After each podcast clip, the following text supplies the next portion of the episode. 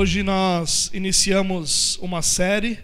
Eu não sei se chamar de série seria correto, porque na verdade o que a gente pretende fazer a partir de hoje é uma exposição dos evangelhos é, de uma maneira que a igreja fazia até o século XVII. Então, como a gente pretende expor é, os quatro evangelhos, todos eles, eu não sei se isso é uma série porque na verdade uma série é normalmente mais curta, mais pontual, né? O que a gente vai fazer é algo talvez um pouco é, mais longo. Mas é, a primeira coisa que eu quero dizer para vocês é que a nossa intenção não é que isso se torne um estudo bíblico. Não é essa a intenção. A intenção é que a gente possa olhar para os evangelhos é, com o olhar de alguém que já foi resgatado por Cristo e que agora vive com Cristo. Então, a nossa intenção é um olhar é, para as Escrituras, para os Evangelhos, de forma que nós possamos aprender a caminhar com Cristo, de forma que nós possamos ser incentivados a caminhar com Cristo e de forma que nós possamos ser confrontados e consolados por essas palavras na nossa caminhada e na nossa vida cristã.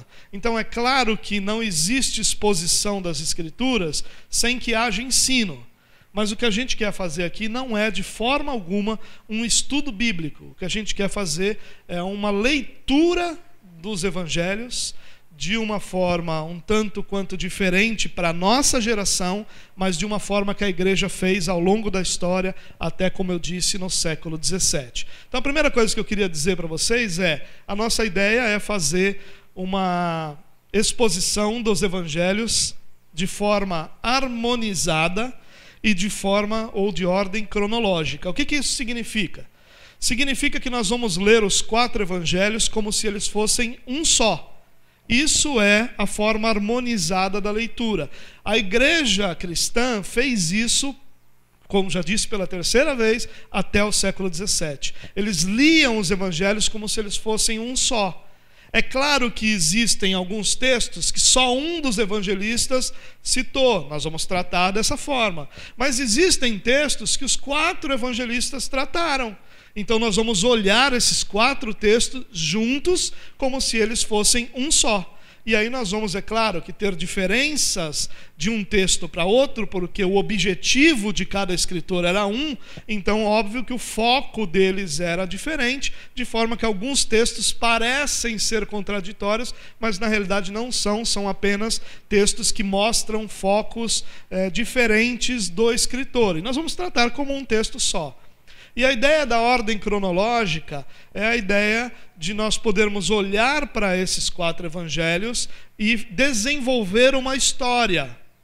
Nem sempre os evangelistas estavam dispostos a isso. Por exemplo, João, ele tinha pouca preocupação com eh, uma cronologia correta em, comparar, em comparação com outros evangelistas, por exemplo. Mateus também tinha outros objetivos que não a apresentação de uma ordem cronológica apenas. Então, nem sempre eles se preocuparam com isso, e a nossa ideia é tentar colocar esses textos em ordem para que a gente possa ter na nossa mente um desenvolvimento da história, uma compreensão da história e possamos usar essa história para caminhar com Jesus Cristo. Essa é a nossa intenção, essa é a nossa ideia. Quando a gente fala de ordem cronológica, não existe entre os comentaristas uma, um consenso. Nem todos eles entendem a ordem, a ordem cronológica da mesma forma. Portanto, a nossa ideia não é que essa ordem cronológica seja perfeita, é, seja o mais próximo possível. Claro que, se não for exatamente a cronologia que nós vamos usar aqui, que é uma das disponíveis, vai ser bem próximo disso e vai nos dar uma ideia bem completa é, com relação àquilo que é, é a história apresentada nos evangelhos. Ok? Então vamos lá. Hoje o nosso texto vai ser esse. João capítulo 1, versículos de 1 a 5. Mas antes de nós lermos esse texto, é, eu queria só trazer um pouquinho de é, contexto daquilo que nós vamos ler.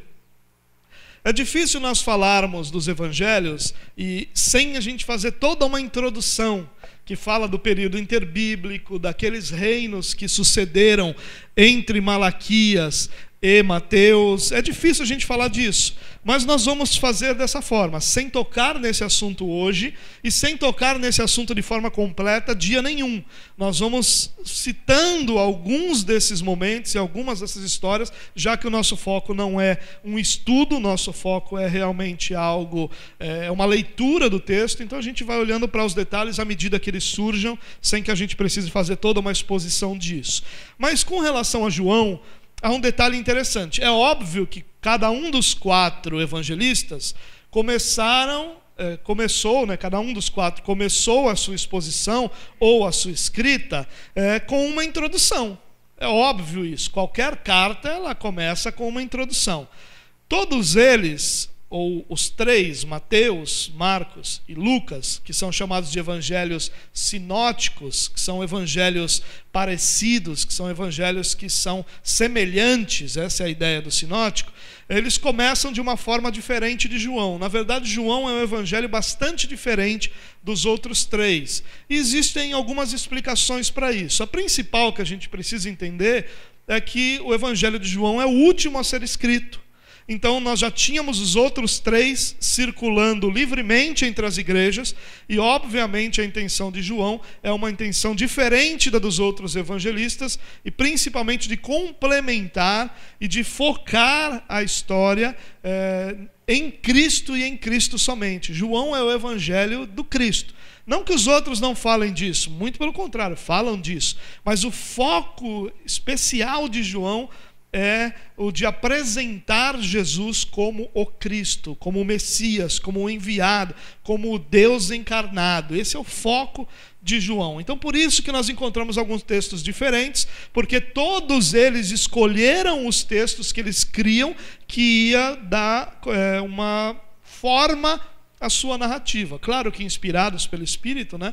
mas João faz isso também, como era muito comum de ser feito na época. Bom. João, como eu disse, foi o último evangelho a ser escrito. Entre o ano 80 e 85 é a data mais provável desse evangelho ter sido escrito. Então, nós estamos falando de cerca de 20 a 25 anos depois do primeiro evangelho ter sido escrito, que foi o evangelho de Marcos. Né? E depois, então, nós temos Mateus e Lucas também sendo escritos. E por último, João é escrito. Ele estava em Éfeso, nós podemos lembrar que João tem uma conexão muito grande com a cidade de Éfeso, e era em Éfeso que ele estava quando esse evangelho foi escrito. Ele tem é, um propósito evangelístico, mas um propósito evangelístico em especial aos judeus. Nós precisamos lembrar que no ano 70 o templo foi destruído. E de 66 a 70, houve uma grande guerra dos judeus com os romanos, os, os judeus e os romanos se é, engalfinhando né, por causa da, da realidade religiosa de Israel e daquilo que os romanos queriam que Israel fosse. Então, houve uma espécie de guerra religiosa que no ano 70 é terminada com a destruição do templo. Um general vai a, a Jerusalém, e destrói o templo e a cidade como um todo é muito abalada, é, grandes partes da cidade são destruídas. E a partir dali, antes já existia, mas a partir dali ainda mais intensamente, acontece um, um evento chamado diáspora. O que é a diáspora? É a ida dos judeus para outros lugares. Então os judeus passam a viver em outros ambientes. Isso já era comum. Se nós olharmos, por exemplo, para o livro de Atos, nós vamos ver que logo depois da morte de Jesus, nós já temos judeus vindo de vários lugares do mundo para a festa de Pentecostes. Tanto que a primeira vez que eh, os discípulos, os apóstolos, falam em outras línguas, eles estão falando nas línguas que essas pessoas tinham como línguas maternas. Eles eram de outras localidades, então, o falar em línguas é uma capacitação de Deus para aqueles idiomas naquele momento. É, então já existiam, já existia a diáspora, já existiam judeus vivendo na diáspora, porém se intensifica. E, e mesmo se intensificando, os judeus que viviam fora já eram em grande número.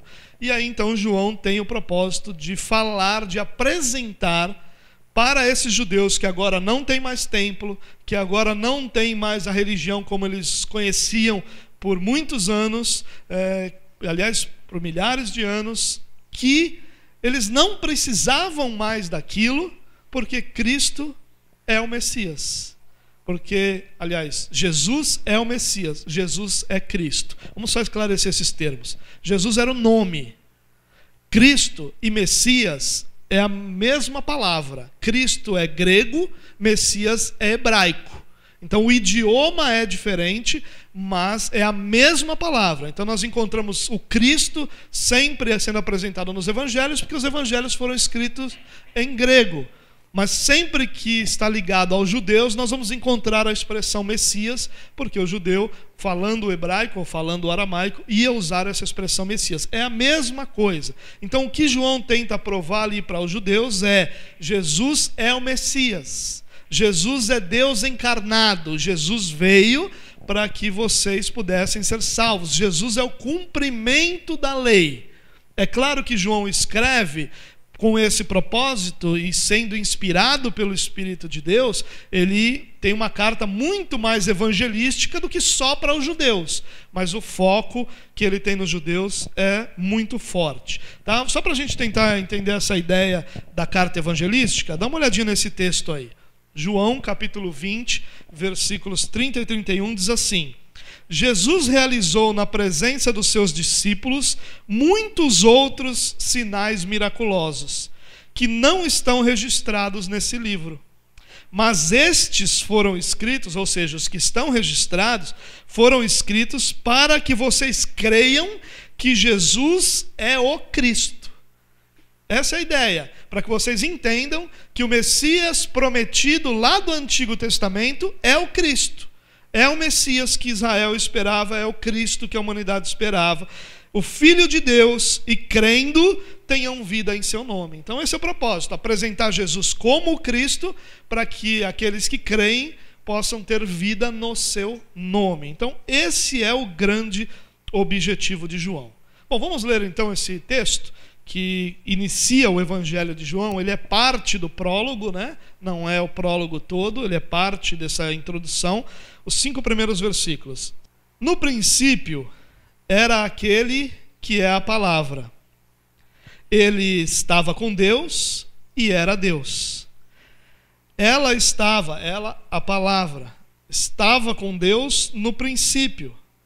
Todas as coisas foram feitas por intermédio dele sem ele, nada do que existe teria sido feito.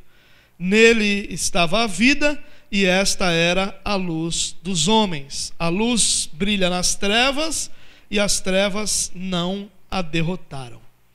Então, esses são os cinco primeiros versículos. E há um detalhe muito interessante aqui: que João começa o seu evangelho se referindo, ou de uma forma que se refere muito claramente a Gênesis. Do mesmo jeito que Gênesis começa e o relato da criação começa, no princípio criou Deus os céus e a terra, João vai usar essa mesma fórmula aqui, falando sobre a nova criação. Falando sobre Cristo trazer à tona essa nova criação que é desenvolvida nele. Como eu disse, o que ele está fazendo aqui, ou está desenvolvendo, é um prólogo.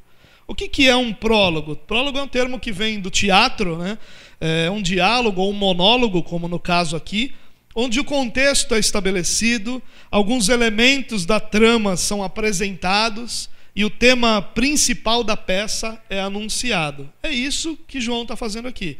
Ele está estabelecendo nesse prólogo o terreno que ele vai desenvolver depois em todo o Evangelho. Quando nós lemos os 18 primeiros versículos de João, nós temos o resumo de todo o seu Evangelho. A partir do versículo 19, tudo o que ele faz é desenvolver todos os temas que ele apresenta nos primeiros 18 versículos. Esses primeiros cinco falam de algo eterno, falam de algo mais antigo, falam de algo que remetem ao Gênesis, ao início, à criação de todas as coisas. E é isso que nós vamos dar uma olhada. Um detalhe importante que eu quero dizer aqui, irmãos, eu quero fazer essas exposições de uma forma muito simples. Eu quero fazer a leitura do texto com vocês eu quero que a gente tenha um momento onde eu possa explicar esse texto para vocês e nós vamos terminar todas essas exposições com a aplicação do texto, ou seja, com tudo aquilo que a gente vai ouvir hoje, o que, que eu faço na prática? Como é que eu aplico isso? Para que, que essas verdades servem para o dia a dia da minha vida? É essa sequência que eu quero é, aplicar com você. Então, nós lemos o texto, fiz essa introdução que era necessária hoje, e a gente vai então dar uma olhada no que o texto diz. Para começar, nós vamos ter lá a expressão no princípio que vai fazer uma clara conexão com Gênesis, que vai ser, na verdade, a mesma expressão. É claro que João está escrevendo em grego e Gênesis foi escrito em hebraico, então é óbvio que a palavra é diferente, mas a tradução de, do Bereshit, ou do, no princípio do hebraico, para o grego, seria a mesma expressão, a expressão no princípio. Então o que, que ele vai fazer? Ele vai ligar Jesus à criação e ao plano eterno do Pai. Ele está nos remetendo lá à antiga criação para apresentar Jesus como aquele que gera a nova criação. E ele também está fazendo aqui uma alusão ao Evangelho de Marcos. Marcos começa o seu Evangelho dizendo assim: princípio do Evangelho de Jesus Cristo. E o que João está fazendo, como eu disse, como último evangelho, o que, que ele faz? Ele não vai corrigir os anteriores, mas ele vai expandir ideias e vai fechar lacunas, porque como cada evangelista teve um propósito, é óbvio que nenhum deles tratou todos os temas, nem João. Então o que, que João vai fazer? Ele vai se concentrar em tratar te dos temas que provariam Jesus como Cristo para os judeus e em fechar lacunas, em complementar aquilo que os outros evangelistas não haviam apresentado ainda. Então, Marcos começa com o princípio do evangelho de Jesus Cristo. E João vai dizer: Olha, eu vou falar do princípio de todas as coisas, não só do evangelho. Marcos fala do princípio do evangelho, e o princípio do evangelho é muito interessante, mas eu quero também falar do princípio de todas as coisas, porque Jesus, ele não passa a ser figura no Evangelho. Ele é figura desde a eternidade. Ele não passa a ser personagem central nos Evangelhos. Ele é personagem central desde antes da criação do mundo. É essa a intenção que João vai apresentar aqui. Então ele diz: no princípio era aquele. E talvez para nós isso não tenha nenhuma grande é, força, mas tem sim. Quando ele está dizendo era aquele, ele está se referindo àquilo que João depois vai colocar nas bocas de Jesus as seguintes palavras: Eu lhes afirmo que antes de Abraão nascer, eu sou. Essa ideia do era aquele, ou seja, no princípio era aquele. Não é a ideia de que é, ele simplesmente era porque foi criado. É a ideia de que ele era aquele que sempre foi. Há uma distinção entre, com essas palavras, entre o que é criado e o que é eterno. Quando Jesus diz isso aqui, antes que Abraão seja, ou antes que Abraão, de Abraão nascer, eu sou, ele está dizendo, há uma distinção. Abraão teve princípio, eu sempre fui, eu sou. Jesus está fazendo, aliás, João está fazendo uma declaração da eternidade de Jesus. E está fazendo uma declaração de quem Jesus sempre foi, da sua divindade, da sua eternidade, da sua não criação. E isso para nós, irmãos, talvez no nosso tempo não tenha tanta força, mas deveria ter. É, e não tem tanta força porque é uma heresia que foi combatida muito ao longo da história da igreja. É, houve um homem, um presbítero de Alexandria, uma localidade no Egito, é, chamado Ário. Ele é o que desenvolveu aquilo que foi conhecida como heresia ariana, o arianismo. Ele dizia o seguinte: que baseado nesse texto, ou, em outros textos, que houve um tempo em que ele não era. Que se ele era no princípio, ou seja, no princípio da criação, houve um tempo que ele não era. E o que esse texto diz não é isso. O original desse texto vai fazer exatamente uma distinção era no sentido de nunca ter sido criado. Era não no sentido de que teve começo, mas de que no começo ele já existia. Essa é a distinção que ele está sendo está fe, fe, fazendo aqui. E talvez você pense, ah, é, quem que levou isso em conta, né? Foi tão séria essa declaração de que Cristo não era eterno, de que Cristo havia sido criado, de que houve um tempo que Cristo não era, que o primeiro concílio, ou seja, a primeira reunião dos bispos e presbíteros da história da igreja depois da morte dos apóstolos acontece para debater principalmente esse assunto. No ano de 325, na cidade de Niceia. E essa cidade fica onde hoje é a Turquia, muitos bispos se reúnem e eles então declaram aquilo que fica conhecido como o Credo de Nicéia. As igrejas da nossa geração não têm muito, não valorizam muito os credos e as confissões de fé, mas os credos e as confissões de fé sempre foram a forma da igreja apresentar aquilo que cria. Quando nós fomos batizados, nós não fizemos uma confissão de fé? Na verdade, grande parte de nós, se nós formos olhar a, a, fundo, nós teríamos vergonha de chamar aquilo de confissão de fé. Porque confissão de fé é uma declaração daquilo que nós cremos. Nós só respondemos, a maioria de nós só respondeu para alguém: você crê que Jesus Cristo é o Senhor? Sim, eu creio. Você promete servi-lo por toda a sua vida? Sim, prometo. É uma declaração muito simples, muito rasa. Mas a igreja sempre fez isso.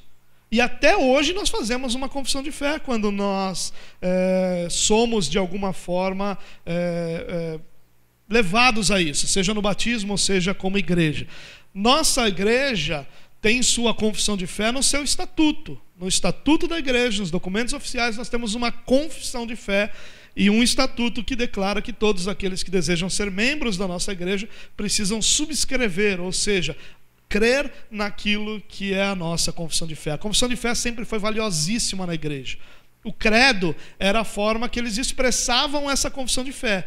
Por que, que chamava credo? Porque normalmente começava com a palavra creio você lembra disso, né? Você que veio do catolicismo, por exemplo, era muito mais comum que se tivesse o credo. Por exemplo, o credo dos apóstolos era muito conhecido. Bom, o credo de Nicéia diz o seguinte sobre Jesus. E aqui tem para a gente acompanhar e poder seguir adiante. Aqui está um trecho, o trecho que fala sobre Jesus. A primeira parte do credo fala sobre Deus, a última parte fala sobre o Espírito Santo, e essa parte central fala sobre eh, Jesus Cristo. Então, olha o que diz: cremos, né, por isso que era um credo, em um Senhor, Jesus Cristo, o unigênito Filho de Deus, gerado pelo Pai antes de todos os séculos, Deus de Deus, luz da luz, verdadeiro Deus de verdadeiro Deus, gerado, não feito, de uma só substância com o Pai, pelo qual todas as coisas foram feitas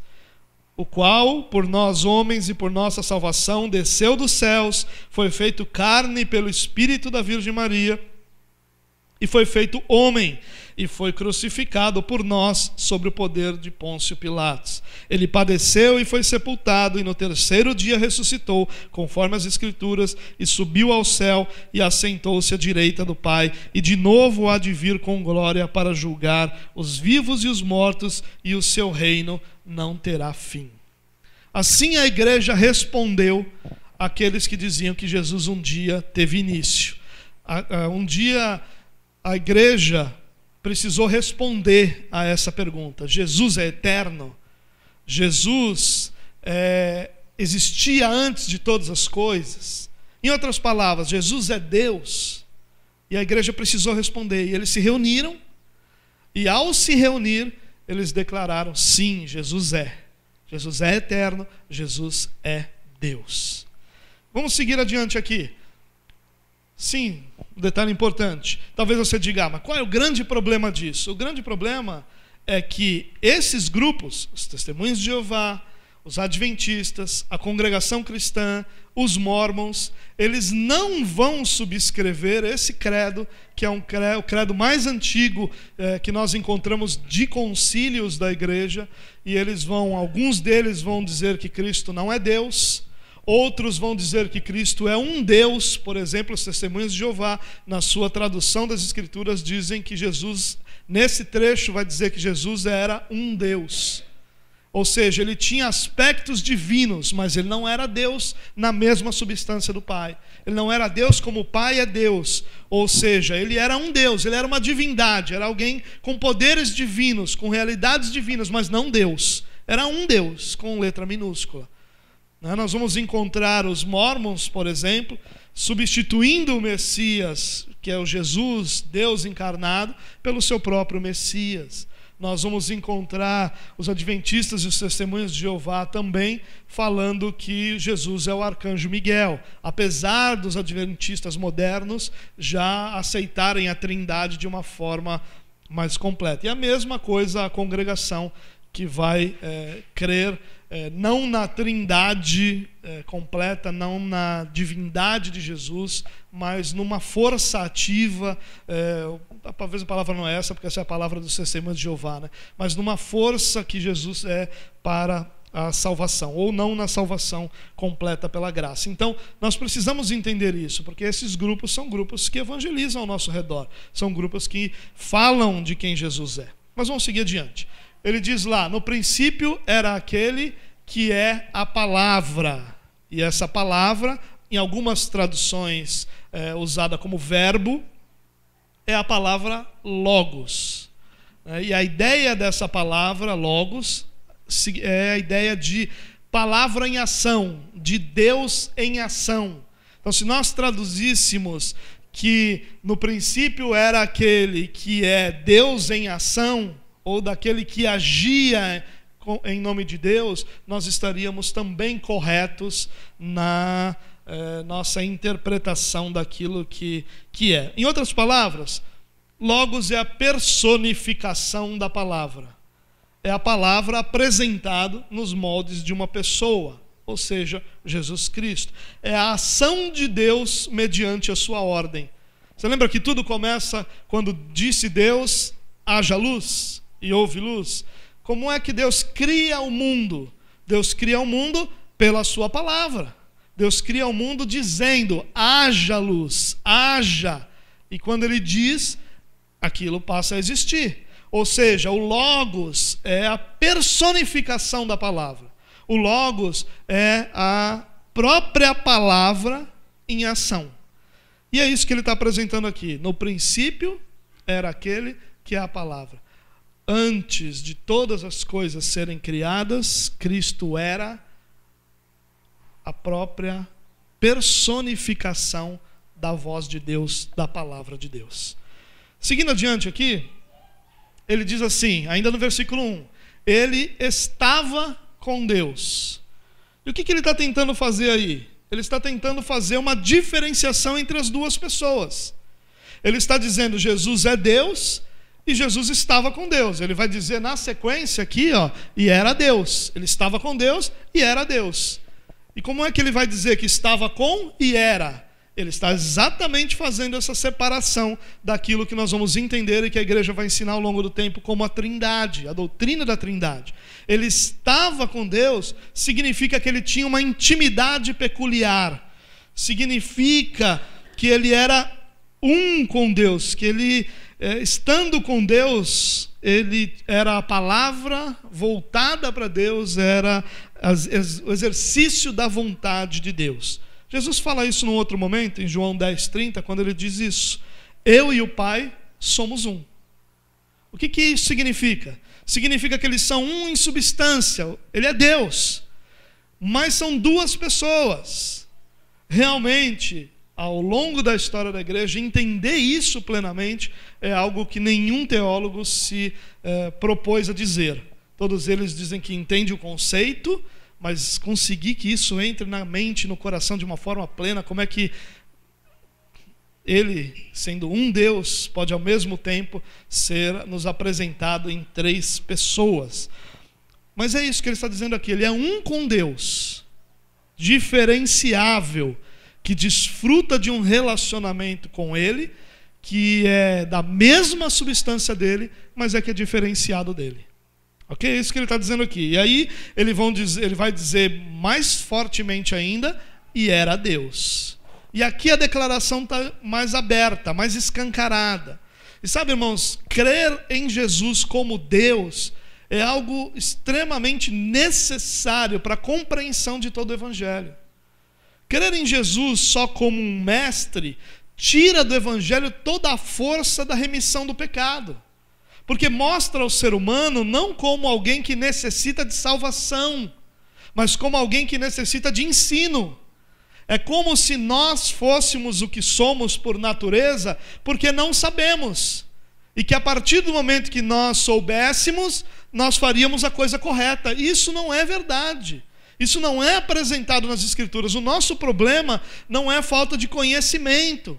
O nosso problema é que a nossa, natureza é sempre somente inclinada para o pecado. O pro, nosso problema não é que nós não sabemos qual é a vontade de Deus. O nosso problema é que nós não temos capacidade de cumprir essa vontade por nós mesmos. Então a ideia de que Cristo é apenas um mestre, é apenas um sábio, é apenas alguém valioso, ou é, na, na, própria doutrina espírita, um ser mais evoluído do que os outros é, seres, ele vai eliminar o ponto central do Evangelho, que é o fato de que Cristo veio para salvar e resgatar o que havia, se havia perdido. Esse é o ponto fundamental do Evangelho. Cristo vem para a salvação dos perdidos. E ele vem para a salvação porque o que os perdidos necessitam não é de um mestre, não é de aprenderem o que não sabem, não é de agora conhecerem o que eles não entenderam ainda. O que eles precisam é de salvação. O que nós precisamos é de salvação e não de conhecimento. Porque o conhecimento por si só não nos capacita. Somente quando somos regenerados é que somos capacitados a colocar qualquer conhecimento em prática. E é isso que ele está apontando aqui. Ele estava com Deus, ou seja, ele é uma pessoa da Trindade, da mesma substância de Deus, mas separado como pessoa. E ele é Deus. Então ele é diferenciado, mas é Deus. Então ele é um com Deus e ele diz: Eu e o Pai somos um, mas ao mesmo tempo ele é uma pessoa diferente. Os testemunhas de Jeová vão dizer que ele era um Deus, ou seja, que ele tinha atributos da divindade. Mas o que aqui está sendo dito é que a palavra é Deus. A palavra era Deus. A palavra não é um Deus. Ele não tem alguns atributos da divindade, ele é a própria divindade. Amém? Uh, a igreja primitiva, irmãos, só para a gente entender isso, a igreja primitiva são, é a igreja que vem logo depois dos apóstolos, e até cerca do ano 300, ali a gente chama de igreja primitiva. Claro que a patrística, né, o estudo dos pais da igreja, vai se desenvolver até bem depois disso, até quase lá no oitavo século. Mas a igreja primitiva logo cedo reconhecia Jesus como Deus. Não foi nenhum problema para a igreja primitiva reconhecer que Jesus era Deus. Agora, por que, que isso é importante?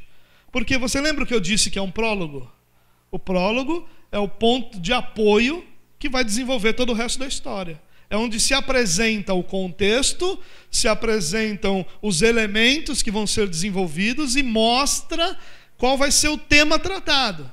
Então, se no prólogo nós temos João enfatizando a divindade de Jesus, enfatizando a trindade, enfatizando a criação com a participação, com a realidade do próprio Jesus, é óbvio que todo o evangelho, para ser compreendido corretamente, precisa ser lido dessa perspectiva da perspectiva de que Jesus é Deus, não da perspectiva de que ele é um mestre em Israel não da perspectiva de que ele é um sábio, não da perspectiva de que as suas palavras são sábias e pronto, use e beba daquela sabedoria e seja sábio também. Não.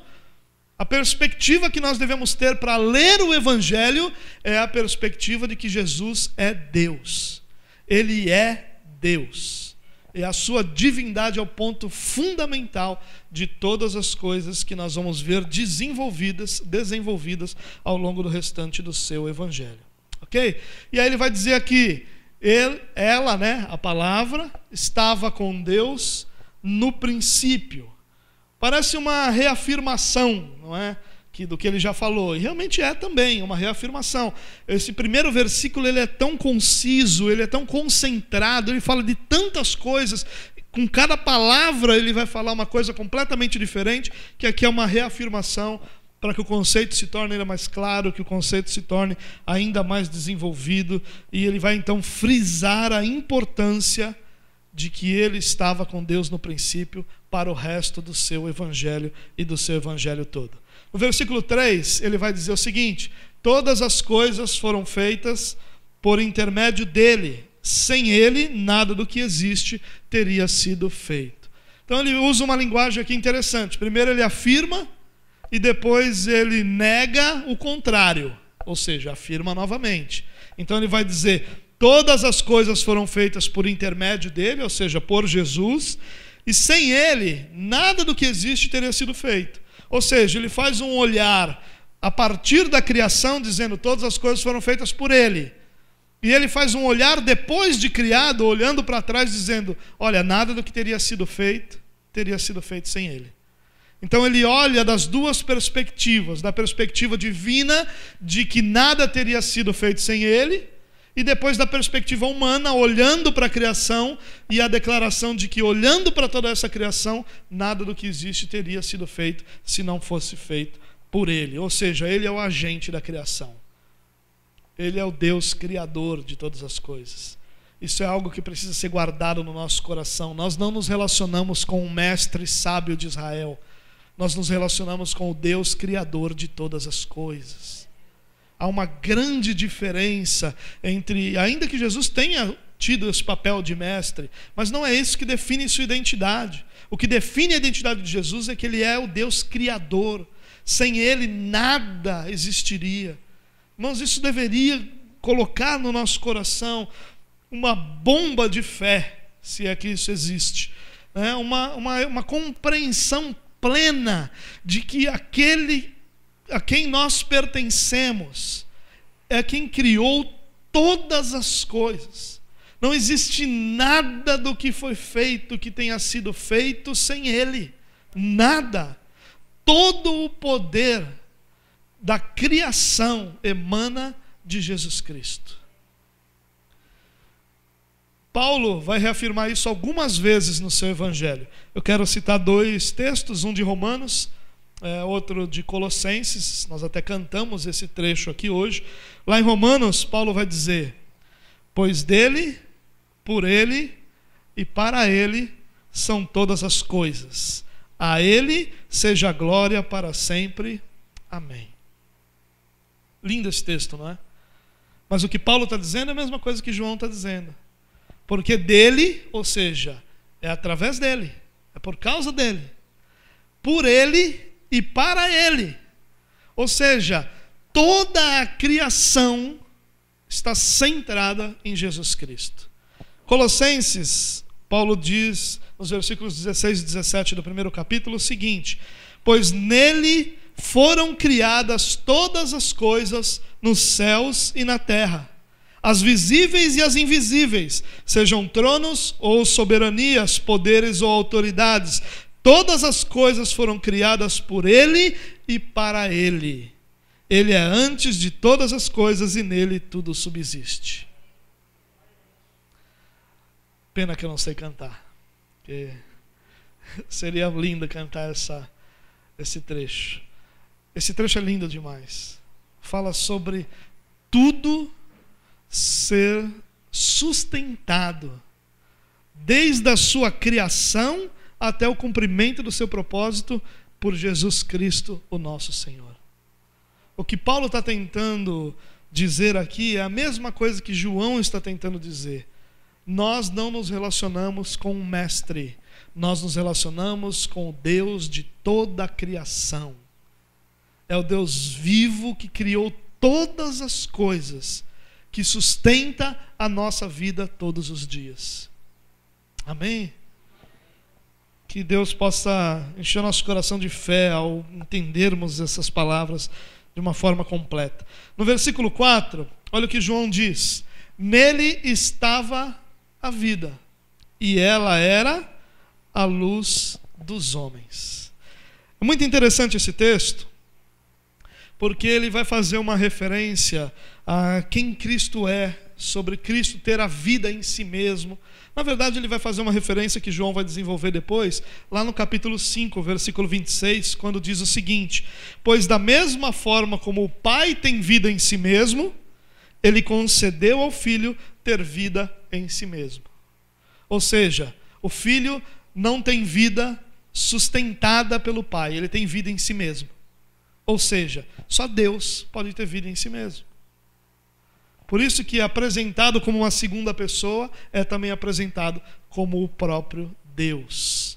A gente precisa sempre guardar isso no nosso coração. João está apresentando aqui o que será visto em todo o Evangelho. Em todo o seu Evangelho, ele vai mostrar que o relacionamento entre Deus e a palavra é um relacionamento entre o pai e o filho. Ele vai dizer, é um relacionamento entre pai e filho. Que relacionamento é esse? É entre o Deus e a palavra. É entre pai e filho. E isso vai se desenvolver durante todo o seu evangelho. Agora tem uma razão interessante para João usar exatamente essa expressão a expressão de que nele estava a vida e ele era a luz dos homens. Ele está falando de vida e de luz, duas expressões que toda religião usa para falar do seu Deus ou para falar da grandeza do seu, do poder da sua religião. Mas tem um detalhe interessante aqui. Lembra que eu disse a vocês que um dos, dos principais ou principal interesse de João aqui era apresentar para os judeus que Jesus era o Cristo? Então, os judeus eles entendiam que a sabedoria e a Torá, a Torá é a, são os cinco primeiros livros da Bíblia, aquilo que nós chamamos de Pentateuco, é a lei para os judeus, a Torá. Então a sabedoria e a Torá são a luz e a vida para os judeus. Então os judeus entendiam assim: quem quer ter luz e vida, ou seja, quem quer viver na luz, vive na sabedoria. Quem quer ter vida, siga a Torá.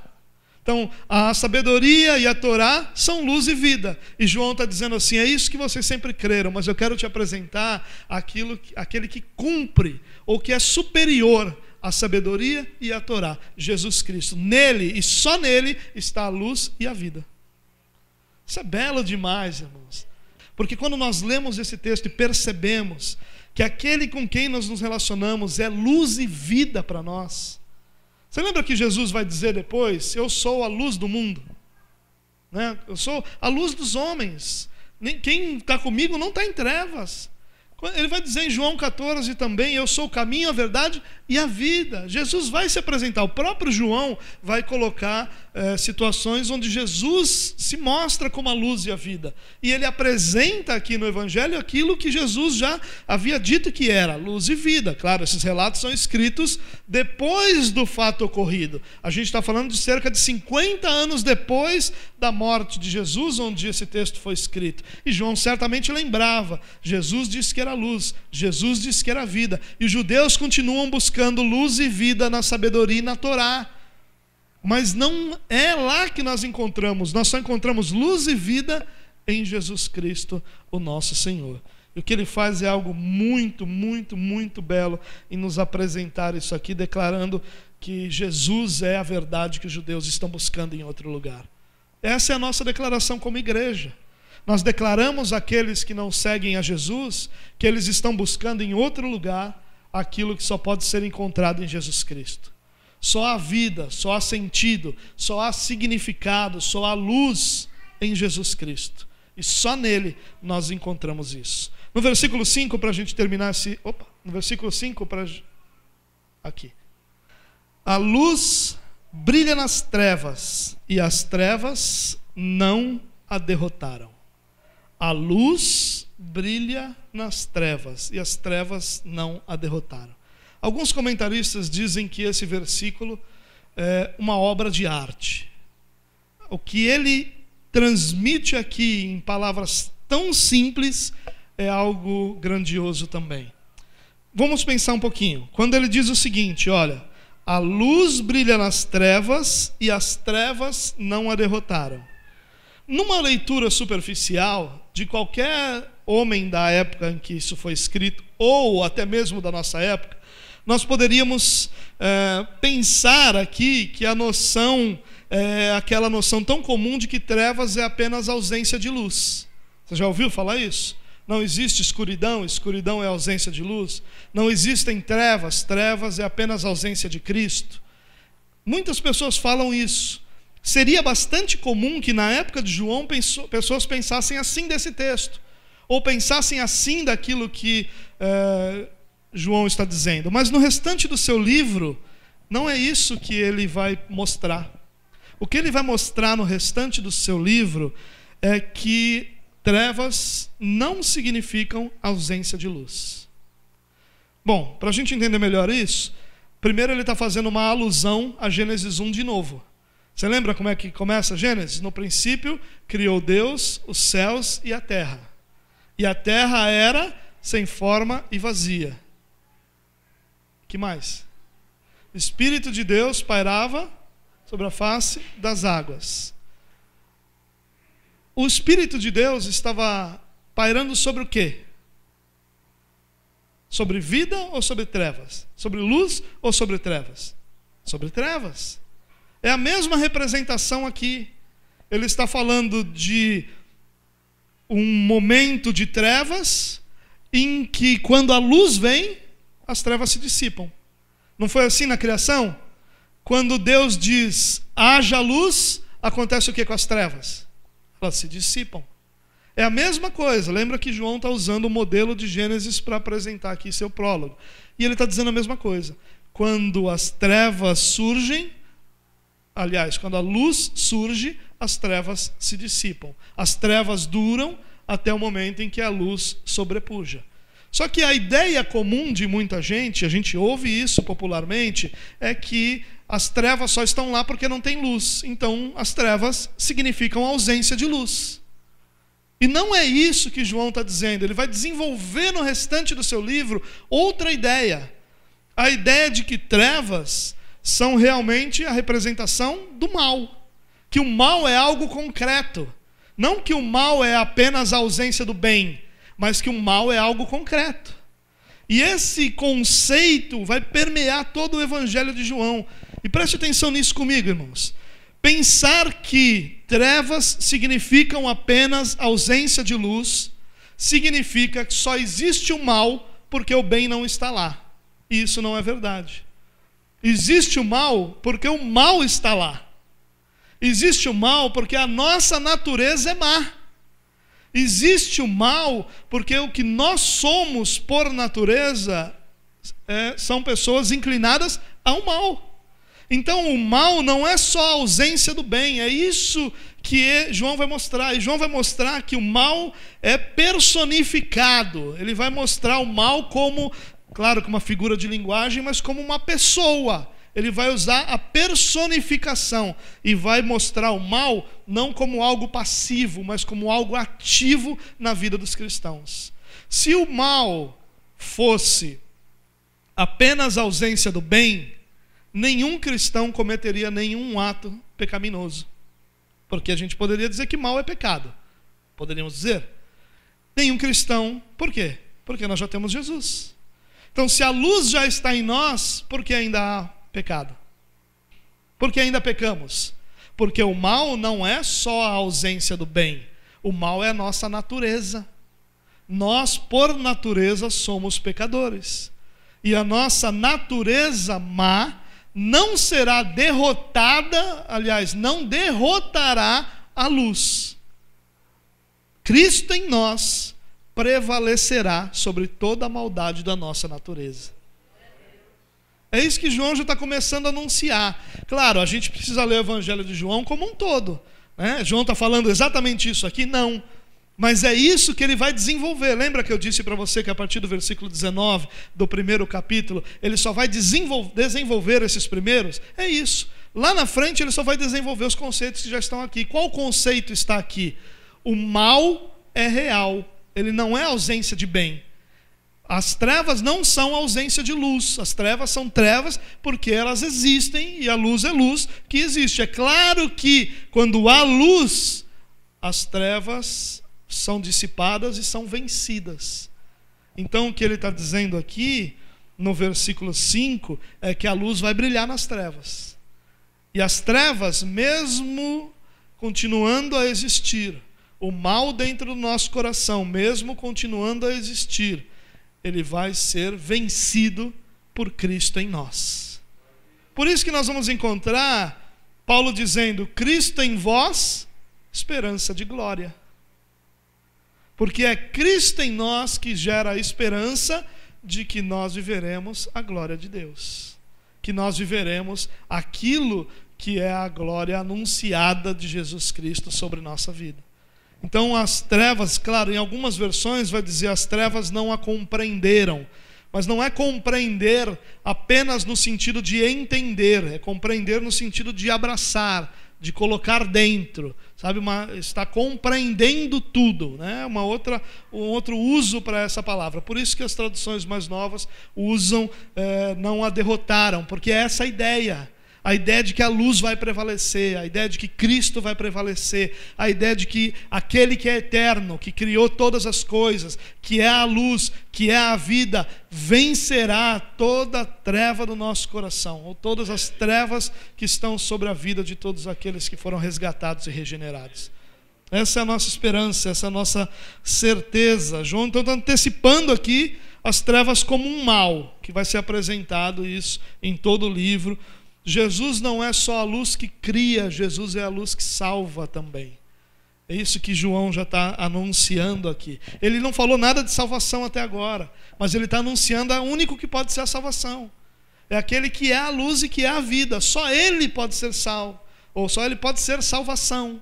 Só nele nós podemos encontrar salvação. Não há como nós encontrarmos salvação em nenhum outro. Na verdade, nós vamos encontrar isso nos evangelhos também. Não há salvação em nenhum outro.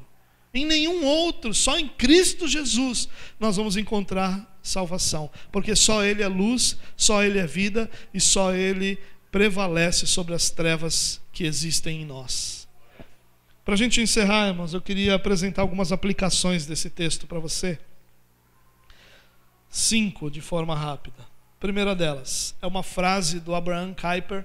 Abraham Kuyper foi um teólogo holandês do final do século XIX, início do século XX. Ele foi também político, ele foi é, envolvido em muitas áreas sociais, né, mas ele também era um teólogo holandês. E ele diz uma frase é, que é muito conhecida quando se fala sobre esse assunto. Então, através dessa frase, eu quero fazer a aplicação.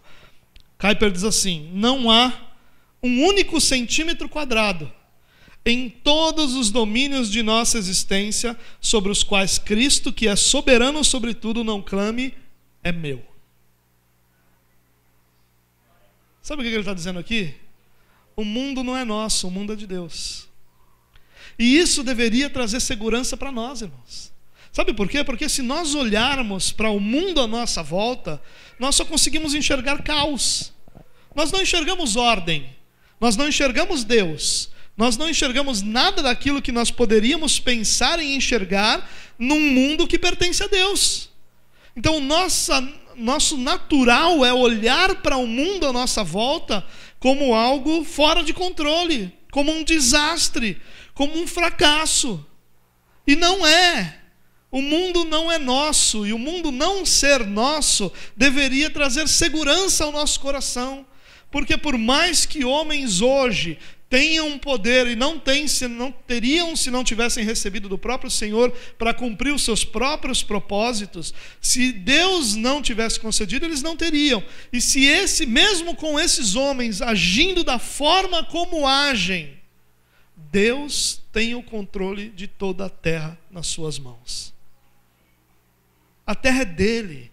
Ele criou todas as coisas, ele é o que sustenta todas as coisas e ele é o que conduz todas as coisas para os seus propósitos. Nada está fora de lugar, meu irmão. Eu sei que para nós é muito difícil da gente entender isso. Como é que eu entendo esse mal? Como é que eu entendo aquela tragédia? Como é que eu entendo aquele sofrimento, dizendo que Deus está no controle de todas as coisas? Sim, Ele está no controle de todas as coisas, porque tudo é dele porque dele, por ele e para ele são todas as coisas. Tudo é dele, tudo está no controle dele e tudo é para cumprir os propósitos dele. A terra é dele, irmão. Nosso coração precisa se acalmar. Deus não perdeu o controle de nada. Não existe nada que esteja fora do controle do Senhor. Não existe um único centímetro quadrado de todos os domínios da nossa existência que Deus não possa dizer é meu. Tudo é dele. Todas as coisas são dele. Nós talvez, talvez seria uma palavra errada, nós certamente não compreendemos tudo aquilo que ele faz. Mas nós podemos ter certeza absoluta que todas as coisas estão debaixo do governo dele. Essa é a verdade proclamada por João, pelos evangelistas, por toda a Escritura. Todas as coisas são dele, por ele e para ele. Deus tem o controle de tudo e de todas as coisas. Segunda aplicação que eu quero fazer. Tudo que Deus faz é perfeito, mas nem tudo é compreensível agora. João talvez seja o melhor apóstolo para nos falar disso, porque ele vai ter algumas citações que ele vai mostrar que os discípulos só compreenderam algo que Jesus falou depois. E a gente tem uma dificuldade de aceitar isso, irmãos. Para nós, o não compreender é uma falha na nossa teologia. E sabe, existe um detalhe interessante que o calvinismo propõe, que é a ideia de que o calvinismo aceita os mistérios. Aquilo aquelas realidades que nós não temos revelação para elas, que nós não fomos instruídos sobre ela, que Deus não deixou claro, nós entendemos como mistério, algo que está guardado na soberania de Deus, algo que está guardado na sapiência de Deus, algo que é além da nossa capacidade de compreender. E quando nós olhamos para esse mundo caído, para esse mundo conturbado, para as realidades à nossa volta, nós não compreendemos como é que tudo isso pode estar debaixo do controle de Deus. E é nessa hora que nós somos desafiados a crer. Sabe, irmãos, uma fé que precisa ter prova de todas as coisas não é fé, é ciência. Porque a ciência precisa ter prova, a ciência não pode trabalhar baseada em teorias. A ciência, ainda que faça, mas não poderia trabalhar, não deveria trabalhar baseado em suposições. As suposições são elementos iniciais da ciência que vão ser provados, provados ou não, através das pesquisas ou dos experimentos. Mas não se trabalha com base simplesmente na teoria.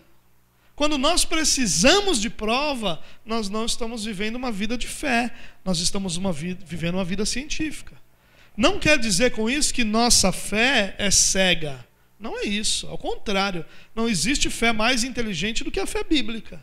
A fé bíblica é inteligente. Ela se desenvolve num contexto coerente, num contexto completo, num contexto muito superior a qualquer realidade humana. Uma das grandes provas da inspiração divina é a incapacidade humana de fazer um livro como esse. Não é possível que o homem faça um livro como esse, porque em todas as suas nuances, realidades, tempo, quantidade de pessoas e ter toda essa perfeita harmonia é algo que só pode ser produzido pelo próprio Deus. Mas a nossa geração é uma geração de cientistas e não de cristãos. Quando se descobre algum elemento, descobriu de repente lá em determinado lugar uma escavação arqueológica que prova que tal lugar ou tal realidade da Bíblia se, se foi comprovada. A maioria dos cristãos compartilha aquilo como se fosse uma grande coisa. Eu quero dizer uma coisa para você, meu irmão. Se você precisa que a ciência prove alguma coisa sobre a sua fé, o que ela consegue provar é que a sua fé é inexistente. A sua necessidade de provas científicas com relação à Bíblia, Bíblia só fala sobre a sua própria fé, que é dependente dessas provas. Se nenhuma dessas provas existisse, a palavra de Deus permaneceria sendo palavra de Deus para a nossa vida. Quando essas realidades aparecem, a nós não faz nenhuma diferença. Se o teu coração é fortalecido quando uma escavação arqueológica é descoberta, você pode ter certeza que a tua fé é uma fé que não é sustentada pelas escrituras. Então, nós não sabemos tudo. Nós não temos todas as respostas, mas nós somos levados a crer conduzidos à fé, desafiados a crer naquilo que Deus disse. Não é uma fé cega, eu não sei o que é, mas eu vou. Não, Deus disse, Ele está no controle de todas as coisas. Ah, mas eu não consigo ver isso. Bom, errados estão os seus olhos, não o que Deus disse. O que Deus disse permanece verdadeiro. Ele tem o controle de todas as coisas. Tudo é dele, tudo é por ele, tudo é para ele. Então sustente sua fé naquilo que ele fala, não no que os seus olhos veem. Porque o meu justo viverá pela fé. Jesus falou para os seus discípulos: Vocês viram e creram, mas muito mais bem-aventurados são aqueles que não viram, mas creram. Ou que creram sem precisar ver. Nós não caminhamos pelo que nós vemos, mas pelo que nós cremos, são as palavras do apóstolo.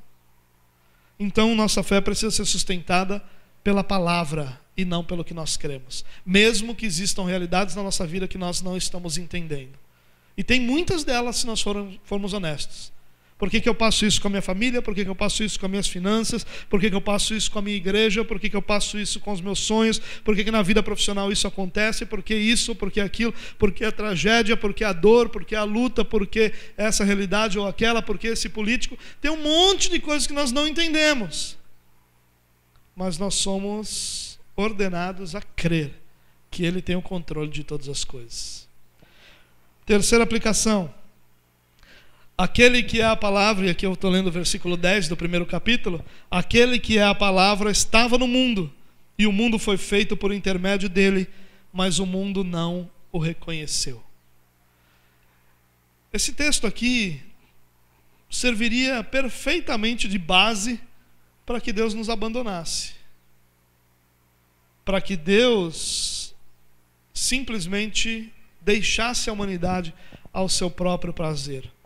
Na verdade, deixar a humanidade seguir seu próprio coração é uma das formas de juízo de Deus. É o que Paulo fala lá em Romanos capítulo 1. Que uma das formas de Deus exercer juízo sobre alguém é deixar essa pessoa seguir seu próprio coração. E muito cristão querendo ter essa liberdade de seguir seu próprio coração. Isso é uma forma de juízo de Deus. Deus exerce juízo sobre pessoas deixando que essas pessoas sigam seu próprio coração. Aqui as pessoas seguindo seu próprio coração não reconheceram. Não reconheceram porque são incapazes de reconhecer. Mas esse não é o ponto principal que eu quero frisar aqui. O que eu quero frisar é: mesmo que aquelas pessoas ou que a humanidade não tenha reconhecido a Cristo, Cristo não abandonou a humanidade. Ainda há uma graça comum sobre toda a terra que sustenta todas as coisas. E há uma graça salvífica sobre os seus filhos, que trouxe a nós regeneração, de forma que, ao invés de sermos incapazes de reconhecer, agora nós podemos crer nele e recebermos então o direito de sermos chamados filhos de Deus. Quarta aplicação: nele estava a vida e esta era a luz dos homens. De novo, versículo 4. E aqui eu quero frisar o que eu falei. Só nele a luz, só nele a vida. Nós precisamos ter isso muito certo em nosso coração, irmãos. Nele nós temos luz, nele nós temos vida. Nele estava a vida e esta era a luz dos homens. Cristo é aquele que trouxe vida a cada um de nós. Só nele nós temos vida. Nós não encontramos vida em nenhum outro, nenhuma outra forma, em nenhuma outra realidade, senão apenas em Cristo Jesus. E isso nós temos por termos sido regenerados pelo Senhor. Em último lugar, João 1,12, versículo bastante conhecido. Contudo, aos que o receberam, aos que creram em seu nome, deu-lhes o direito de se tornarem filhos de Deus. Aos que o receberam, aos que creram no seu nome, deu-lhes o direito de se chamarem ou de se tornarem filhos de Deus. Irmão, se, com todo o respeito que eu vou dizer para você, que eu vou dizer essas palavras, se essa realidade esse trecho de João que diz que nós recebemos dele o direito de serem chamados, de sermos chamados filhos de Deus, não sustenta a sua certeza de salvação, nada mais sustentará. Nada mais. Olha o que o texto diz, irmãos. Aos que o receberam, você. Aos que creram no seu nome, você. Deu-lhes, deu-lhes o direito de serem chamados filhos de Deus. O Senhor concedeu isso a nós. O Senhor nos deu. Por quê? Porque Ele decidiu nos dar. Porque Ele decidiu nos amar. Porque Ele nos conduziu à fé nele. E por isso nós somos sustentados todos os dias por aquele que nos deu o direito de sermos chamados filhos de Deus. O que nos sustenta é a mesma realidade que sustenta todas as coisas: Cristo. O que, que Paulo fala aos Colossenses? Que todas as coisas são sustentadas por Ele. Não existe nada nessa terra que subsista a parte dele. Nada nessa terra subsiste fora dele. Ele sustenta todas as coisas, inclusive a sua fé inclusive sua vida, inclusive a sua salvação. É uma tolice das maiores, irmãos, ao longo da história da igreja. Foi só depois de 1620, nós estamos falando de quase 1600 anos depois da morte de Jesus, que alguém pela primeira vez ousou com força, né? Claro que outras pessoas talvez tenham falado ou falaram, mas pela primeira vez tentou organizar, tentou ensinar a ideia de que Cristo é incapaz de sustentar a salvação dos seus filhos. Por quase 1600 anos a igreja não tinha problema de crer dessa forma. Ela vai crer dessa forma depois do Sínodo de Dort, em 1619, 1620. Até então, a igreja cria firmemente que o Senhor que nos salva é o Senhor que nos sustenta. Que o Senhor que nos salva é o Senhor que nos capacita a obedecê-lo. Sim, nós temos que obedecer. Sim, nós temos que viver em santidade. Mas nada disso é fruto do nosso coração corrupto. Tudo isso é fruto de uma capacitação divina sobre nós. É Cristo que nos capacita a viver tudo aquilo que é a Sua vontade para nós. E isso precisa acalmar nosso coração, guardar nosso coração, aplacar o medo, o terror e a angústia que muitos cristãos vivem, temendo por sua salvação.